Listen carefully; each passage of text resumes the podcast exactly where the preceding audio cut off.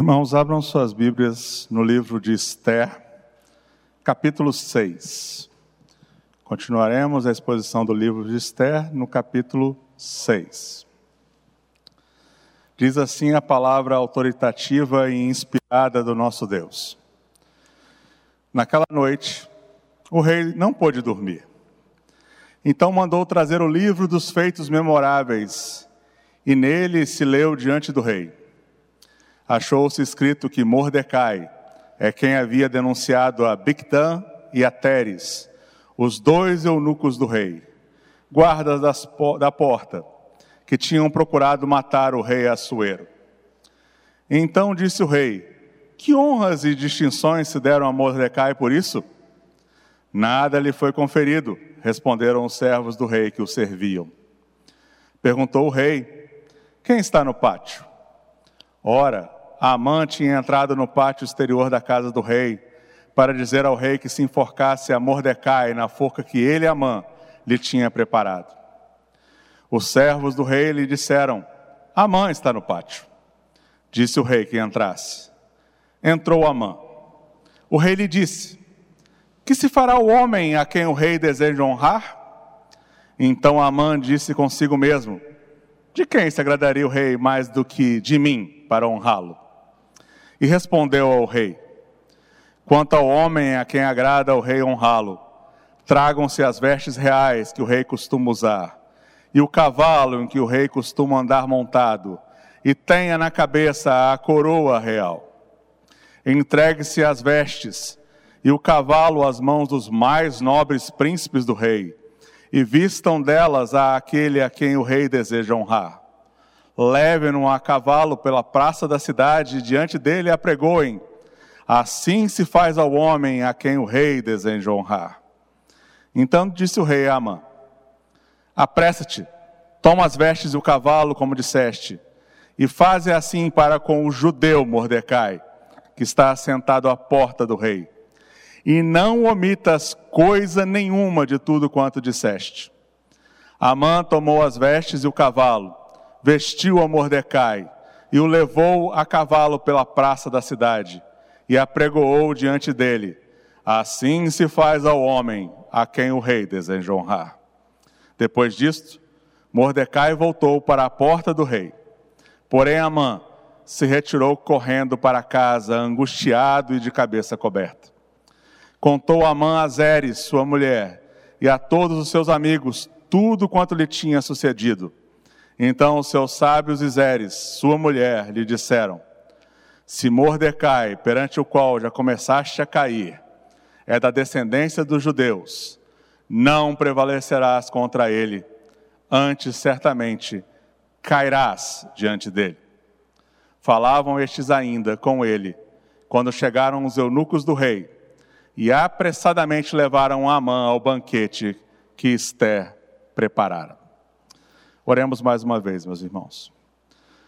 Senhor, tua santa palavra, maravilhosa palavra, foi lida agora junto com os meus irmãos. Que tu, Senhor Deus, traga a cada um de nós a iluminação do teu espírito, para que esta palavra, inspirada por ti, fale aos nossos corações e mentes, transforme o nosso agir corrija-nos naquilo que for necessário e nos instrua para melhor te servir. No nome de Jesus. Amém. Amados irmãos, esse texto de Esther 6 continua a nossa história no livro de Esther. O tema dessa mensagem é a resposta certa vem do Senhor. Quando olhamos aqui os primeiros três versículos, do versículo 1 ao 3, para que os irmãos guardem melhor essa sessão do livro, eu associei ele ao Provérbios capítulo 21, versículo 1. Vamos lê-lo juntos. O tema, então, da primeira sessão do livro, nesse capítulo, está em Provérbios capítulo 21, versículo 1, que diz: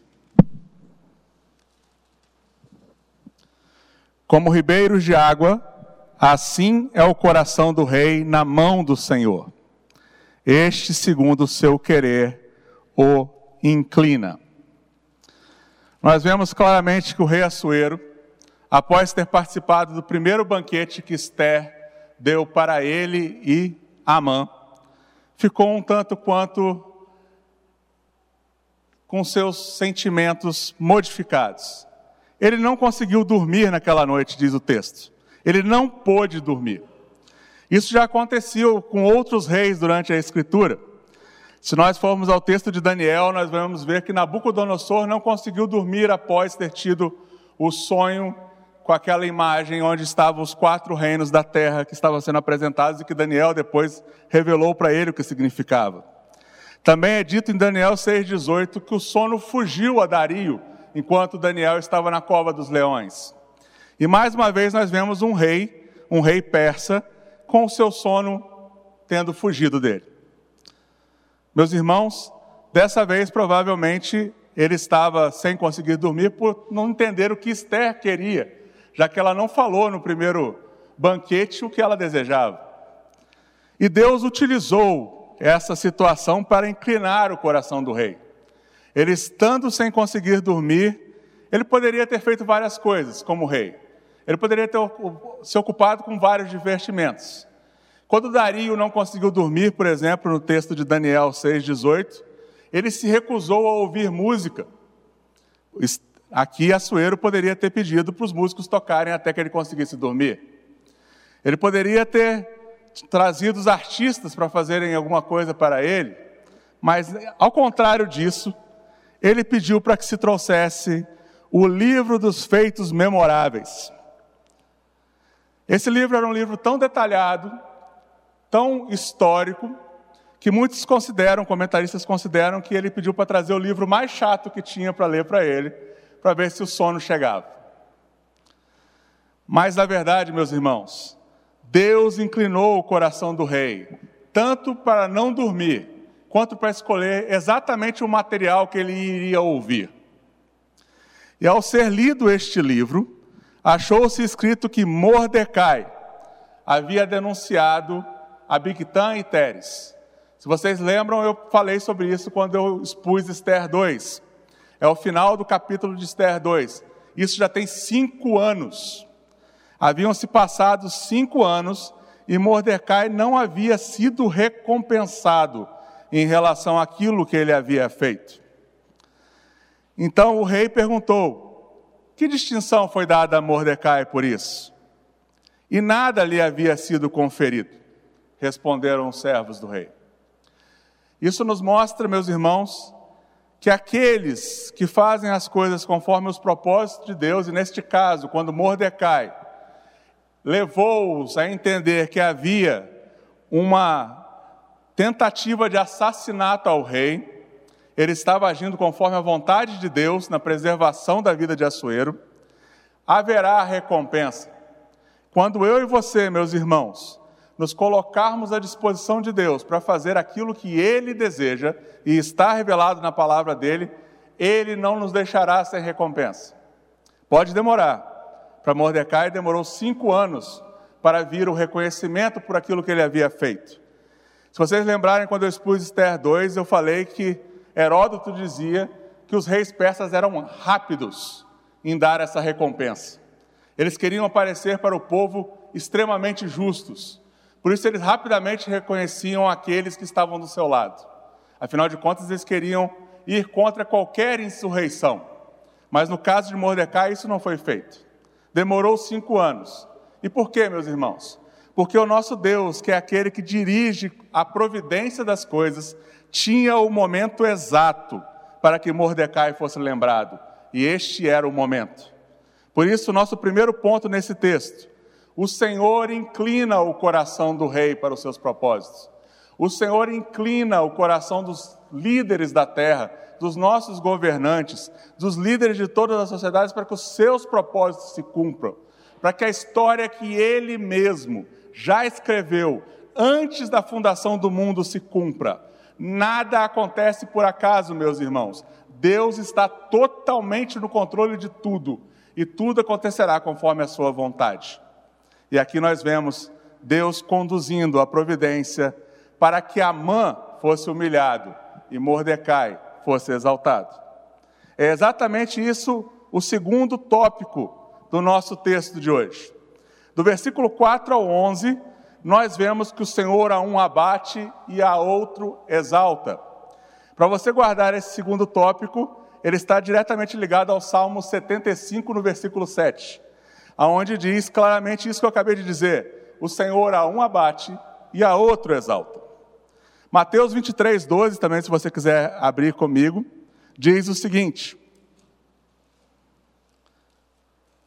O Senhor Jesus, em Mateus 23, 12, nos diz: Quem a si mesmo se exaltar será humilhado, e a quem si mesmo se humilhar será exaltado. Se nós voltarmos um pouco ao capítulo 5, que foi a pregação da semana passada, nós vamos ver que Amã, depois do banquete, tinha saído muito alegre. Mas quando ele encontrou Mordecai, ele ficou extremamente indignado.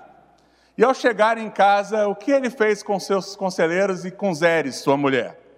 Ele fez questão de falar dos seus grandes feitos, da multidão da sua riqueza e outras coisas desse tipo, além de também se exaltar pela forca de 22 metros que ele estava construindo para matar Mordecai. Nosso caro personagem Armand era alguém que se exaltava. Ele era muito parecido com o seu parente, o rei Agag, que foi preso por Saul. Saul tinha uma ordem de Deus dada através de Samuel para que ele destruísse os amalequitas. Isso está registrado em Samuel capítulo 15. Contudo, o que Saul fez? Levou Agag como prisioneiro e, junto com o povo, levou o melhor do seu despojo. Quando Samuel soube disso, a ordem de Deus em relação a Saul foi que ele tinha sido tirado do governo, ele já estava em desgraça. E o que Samuel fez com Agag? Pediu para que Agag fosse levado até ele, Agag, que era parente de Amã, o Agagita, fosse levado até ele.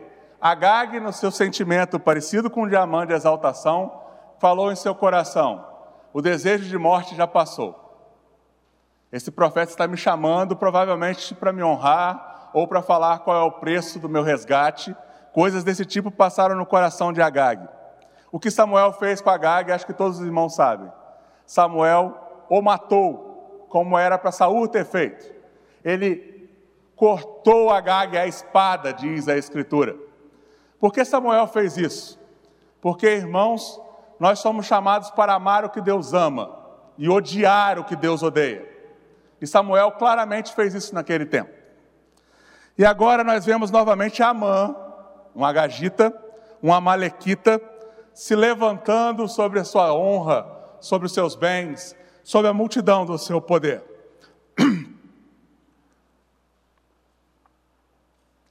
E uma das coisas que ele estava se exaltando era a questão de que ele mataria Mordecai naquela forca.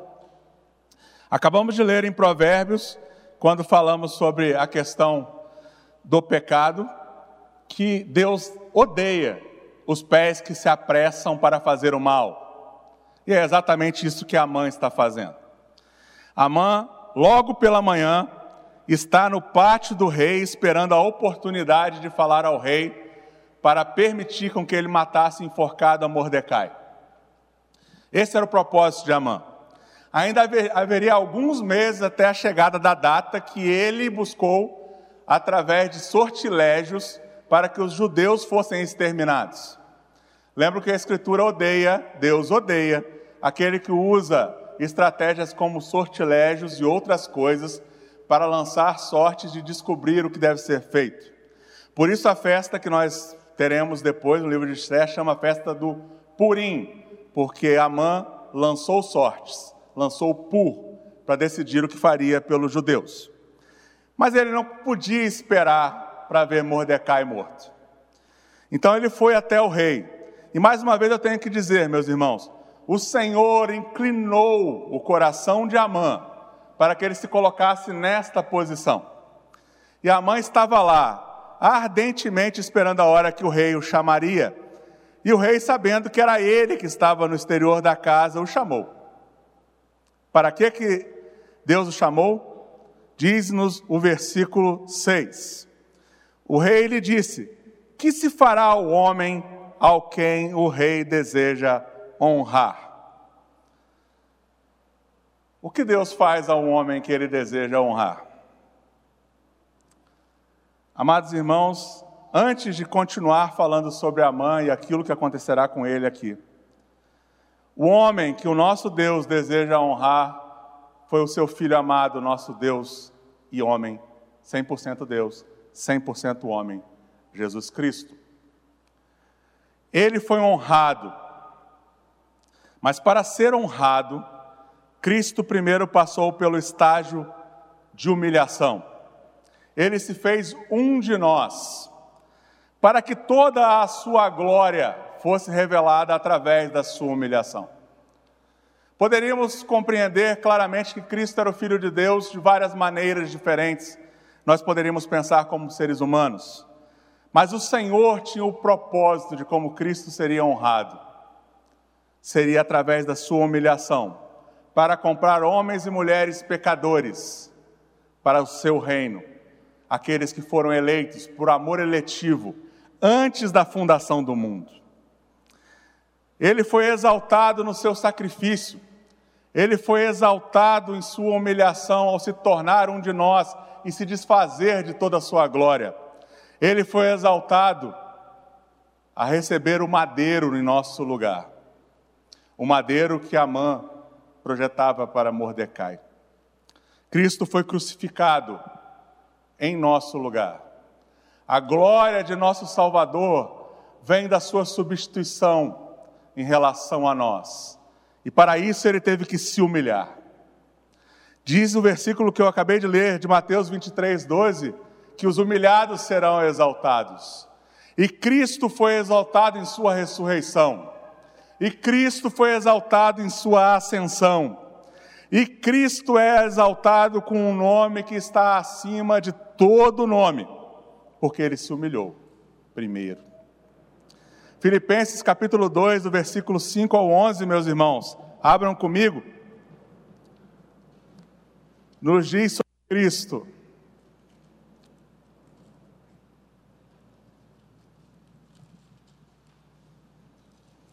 Filipenses capítulo 2, do versículo 5 ao 11.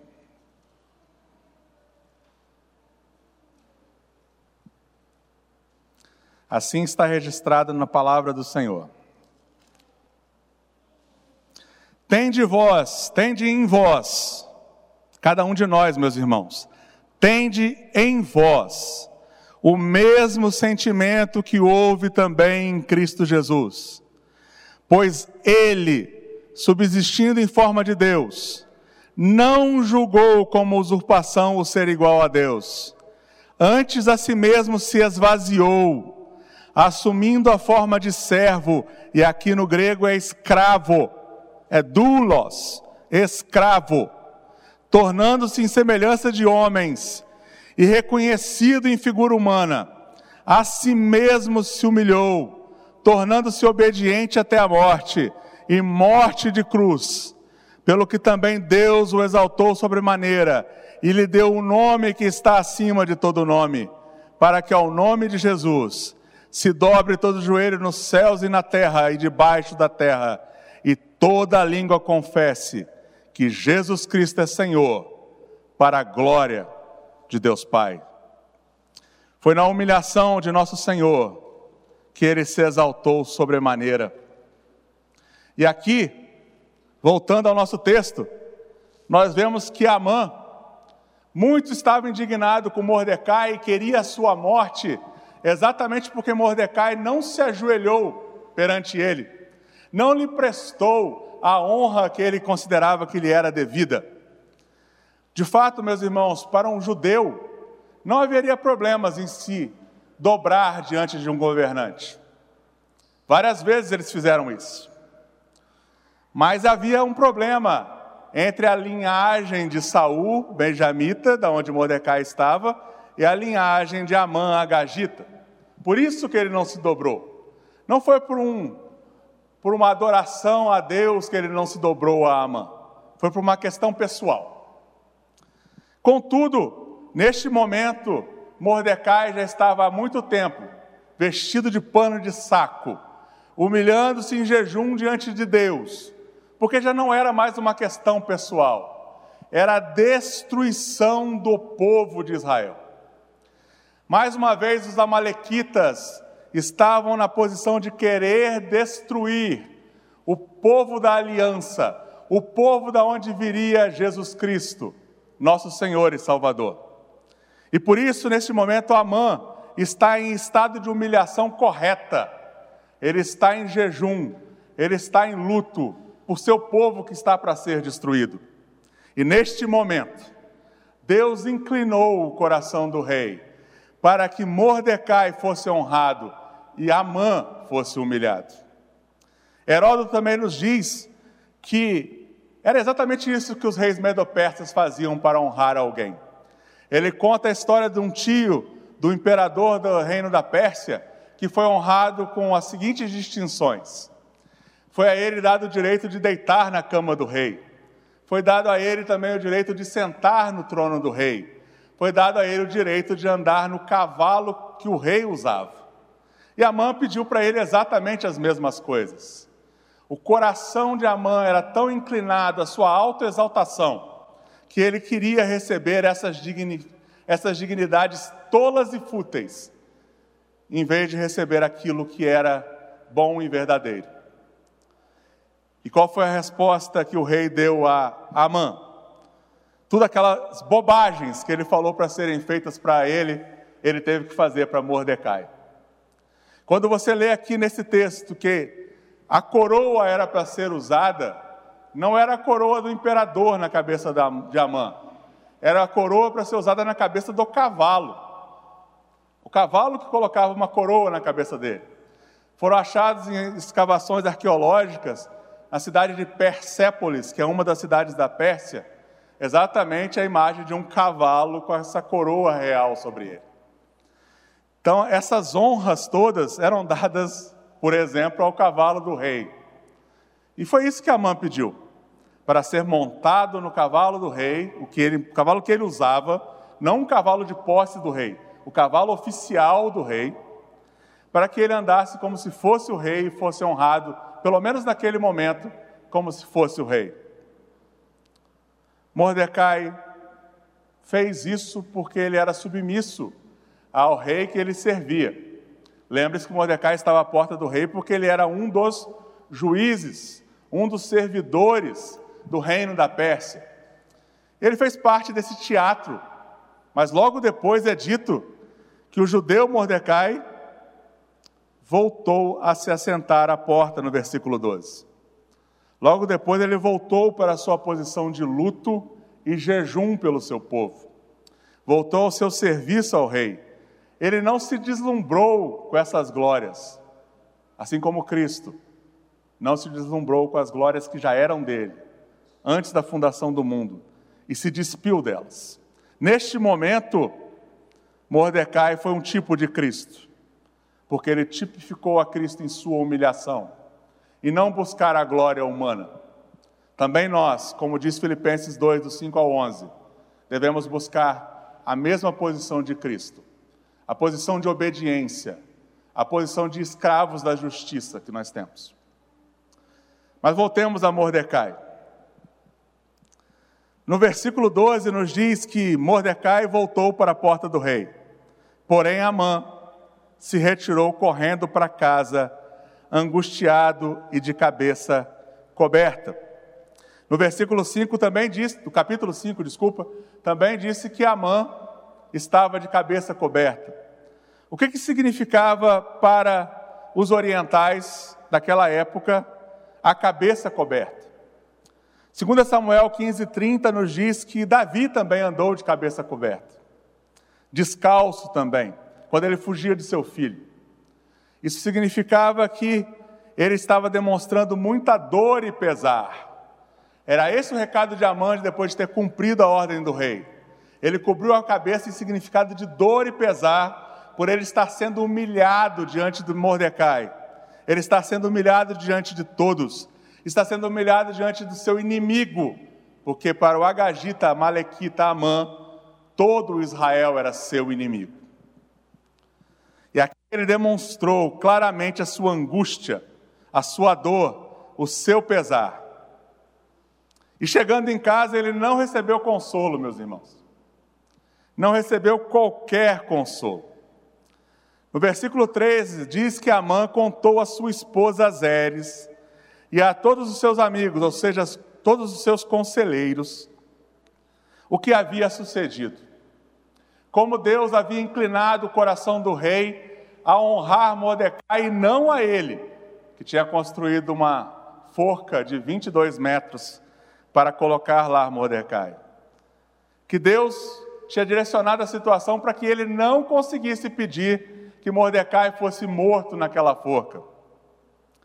Então os conselheiros, os sábios dele, provavelmente outros amalequitas, Zeres, sua mulher, lhe disseram: Se Mordecai, perante o qual já começaste a cair, é da descendência dos judeus, não prevalecerás contra ele. Antes, certamente cairás diante deles, dele.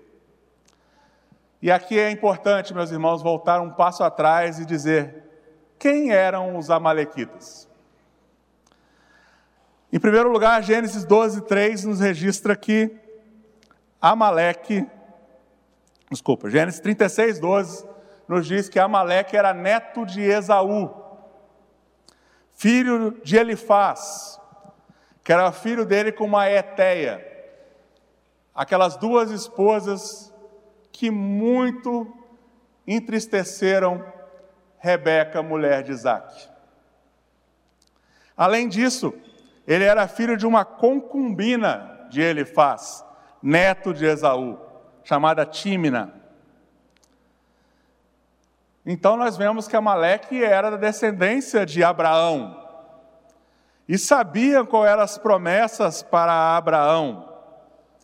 Como está registrado agora sim em Gênesis capítulo 12, no versículo 3. Nunca nos esqueçamos desse texto. Gênesis capítulo 2, versículo 3 diz: Abençoarei os que te abençoarem, e amaldiçoarei os que te amaldiçoarem. Em ti serão benditas todas as famílias da terra. Irmãos, esse terceiro tópico, que vai de Esther 6, do versículo 12 e 13, eu chamei de o Senhor zela por Sua palavra para cumprir. É exatamente isso que está em Jeremias capítulo 1, versículo 12, se você quiser guardar o terceiro tópico com uma passagem da Escritura. O Senhor zela por essa palavra para cumprir. Ele vai abençoar todos os que abençoarem a descendência de Abraão, e amaldiçoar a todos que amaldiçoarem a descendência de Abraão porque nela serão benditas todas as famílias da terra. E eu acabei de dizer que Amaleque era neto de Isaú e, portanto, bisneto de Isaac e trisneto de Abraão. Tinha tudo para ser uma linhagem abençoada. Contudo, quando Israel saiu de seu cativeiro no Egito, é dito em Êxodo 17, no versículo 8 até o versículo 16, que Amaleque pelejou contra Israel em Refidim. Mesmo sendo parentes, Amaleque não deixou passagem para Israel. Se levantou contra o povo abençoado do Senhor e fez de tudo para o destruir, começando a destruir pelos mais fracos até que o exército pudesse ser reunido.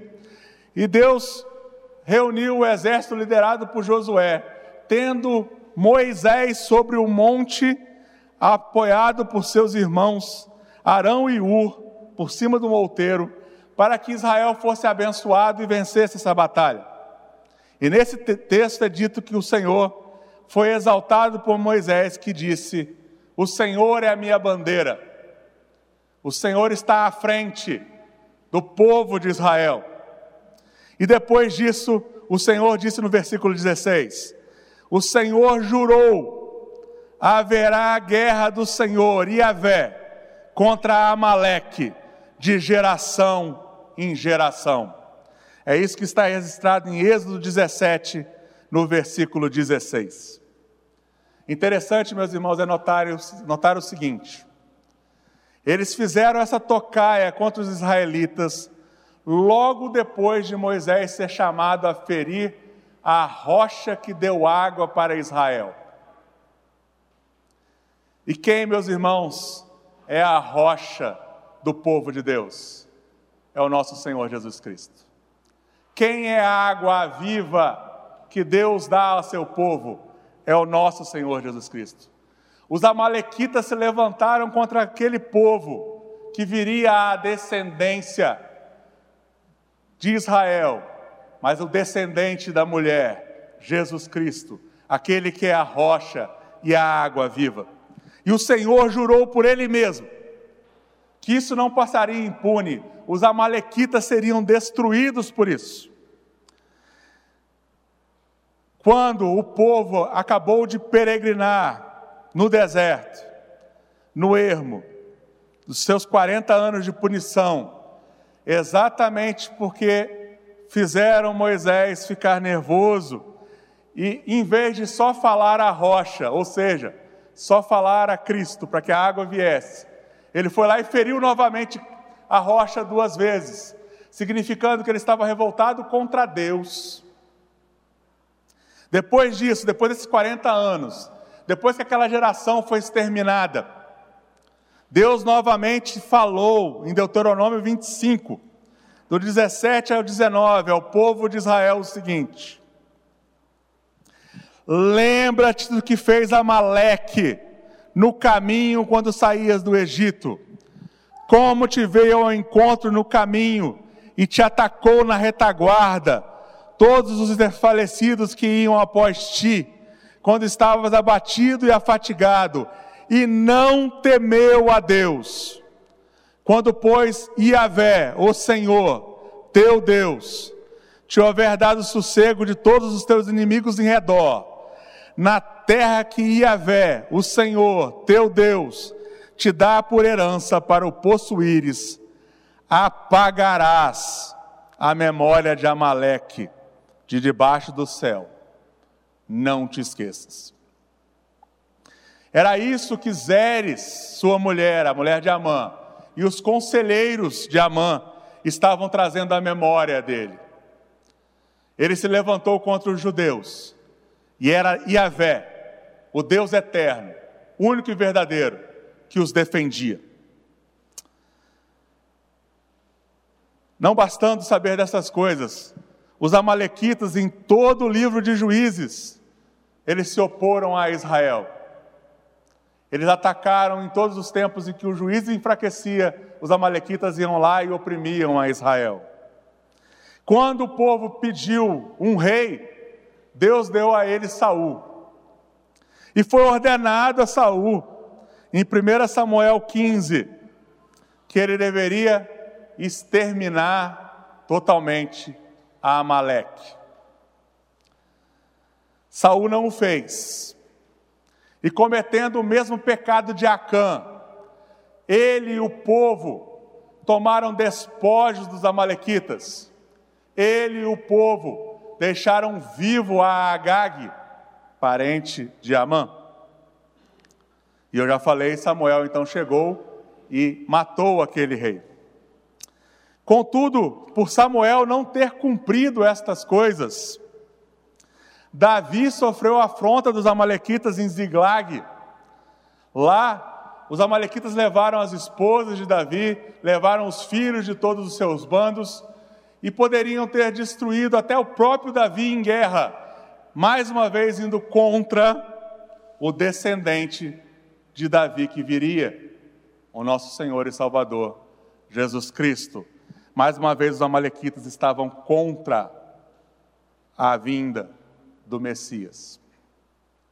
Até no mundo espiritual, meus irmãos, era sabido que os Amalequitas seriam destruídos, afinal de contas, foi o Senhor que falou. 1 Samuel 28, 18 nos mostra que quando Saul acumulando pecado sobre pecado, foi procurar uma médium em Indó. E ela disse ter visto um vulto subir, e ele disse que era Samuel, porque não era, era um demônio. Mesmo aquele demônio disse: Como no, tu não deste ouvido à voz do Senhor, e não executaste o que ele, no furor da sua ira, ordenou contra Amaleque, por isso o Senhor te fez hoje isto. Porque Saul não cumpriu a palavra de Deus e ainda buscou despojos daqueles que eram amaldiçoados. Saul também seria destruído como pena. Tudo isso os amalequitas conheciam muito bem. E para completar só essa descrição daquilo que era profetizado com relação aos amalequitas, voltemos em Números, capítulo 24, do versículo 15 ao 20 quando Balaão, que havia sido contratado por Balaque, rei dos Moabitas, para pronunciar maldições contra Israel, foi impedido pelo nosso Deus. Ele ainda profetizou o seguinte: então proferiu a sua palavra e disse: Palavra de Balaão, filho de Beor, palavra do homem de olhos abertos, palavra daquele que ouve os ditos de Deus e sabe a ciência do Altíssimo, daquele que tem a visão do Todo-Poderoso e prosta-se, porém, dos olhos abertos. Vê-lo-ei, mas não agora, contemplá-lo-ei, mas não de perto. Uma estrela procederá de Jacó, de Israel subirá um cetro que ferirá as têmporas de Moabe e destruirá todos os filhos de Sete. Edom será uma possessão, Seir, seus inimigos, também será uma possessão mas Israel fará proezas, de Jacó sairá o dominador, e exterminará os que restam das cidades.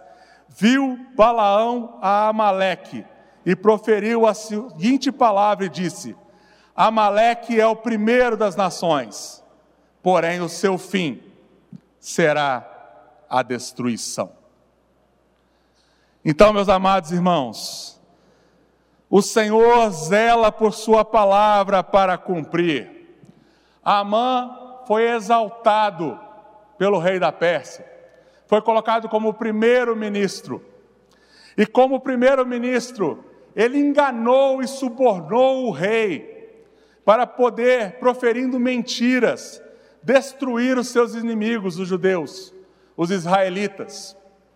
Ele não falou para o rei qual era o povo que estava entre as suas 127 províncias, e nesse povo deveria ser exterminado. Ele deu ao rei uma soma de 10 mil talentos, que alguns comentaristas dizem que vale em torno de 70 milhões de dólares atualmente, para que o rei permitisse que ele fizesse o que ele queria. Mas o nosso Deus já tinha dito o que seria feito dos Amalequitas. E ele irá cumprir isso ao longo do livro de Esther.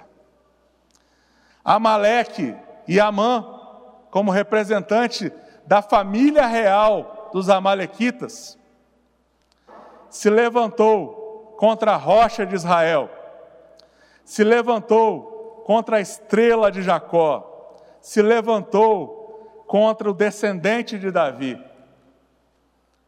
Amã procurou a sua própria destruição, e não porque ele não conhecesse a palavra de Deus, mas sim porque em sua arrogância ele acreditava que venceria contra o povo de Deus.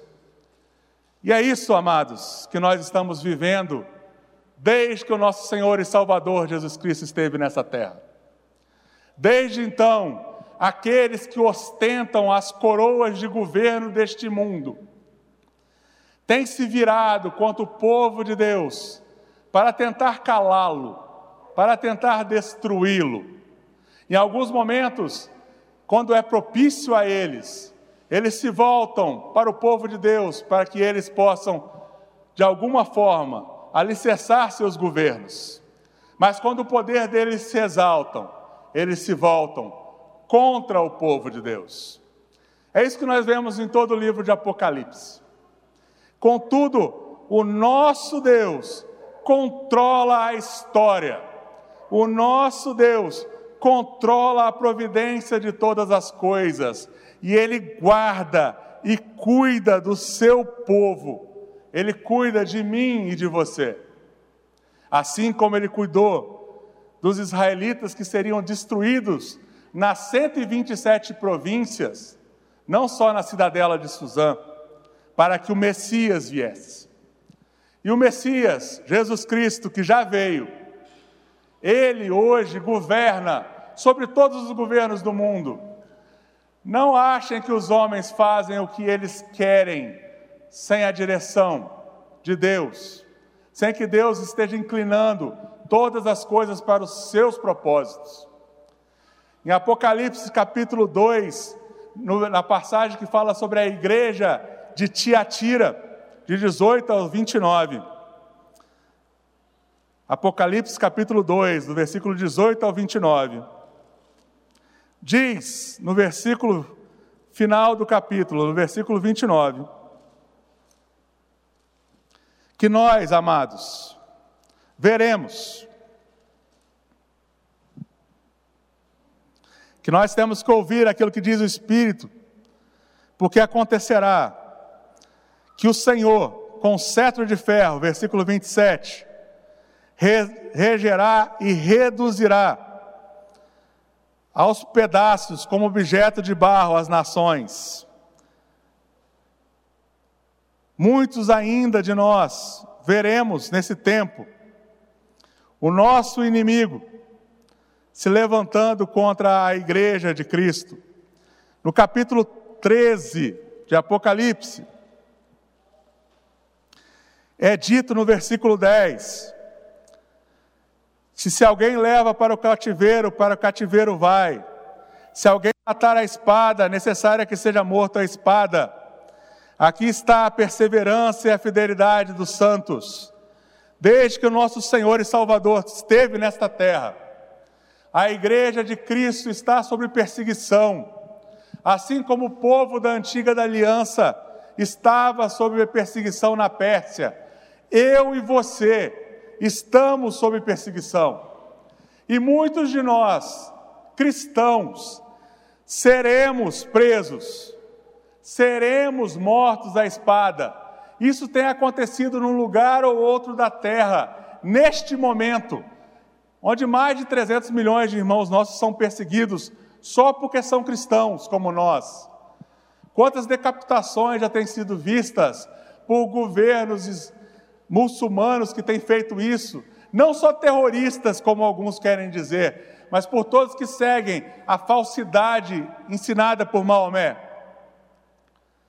Irmãos, nos últimos tempos, isso aumentará cada vez mais. Eles tentarão nos calar, eles não permitirão que nós nos reunamos como agora, e muito menos que possamos transmitir essa mensagem como agora está sendo feito. Eles, como Amã, estão tramando contra nós, estão tramando a destruição do povo de Deus.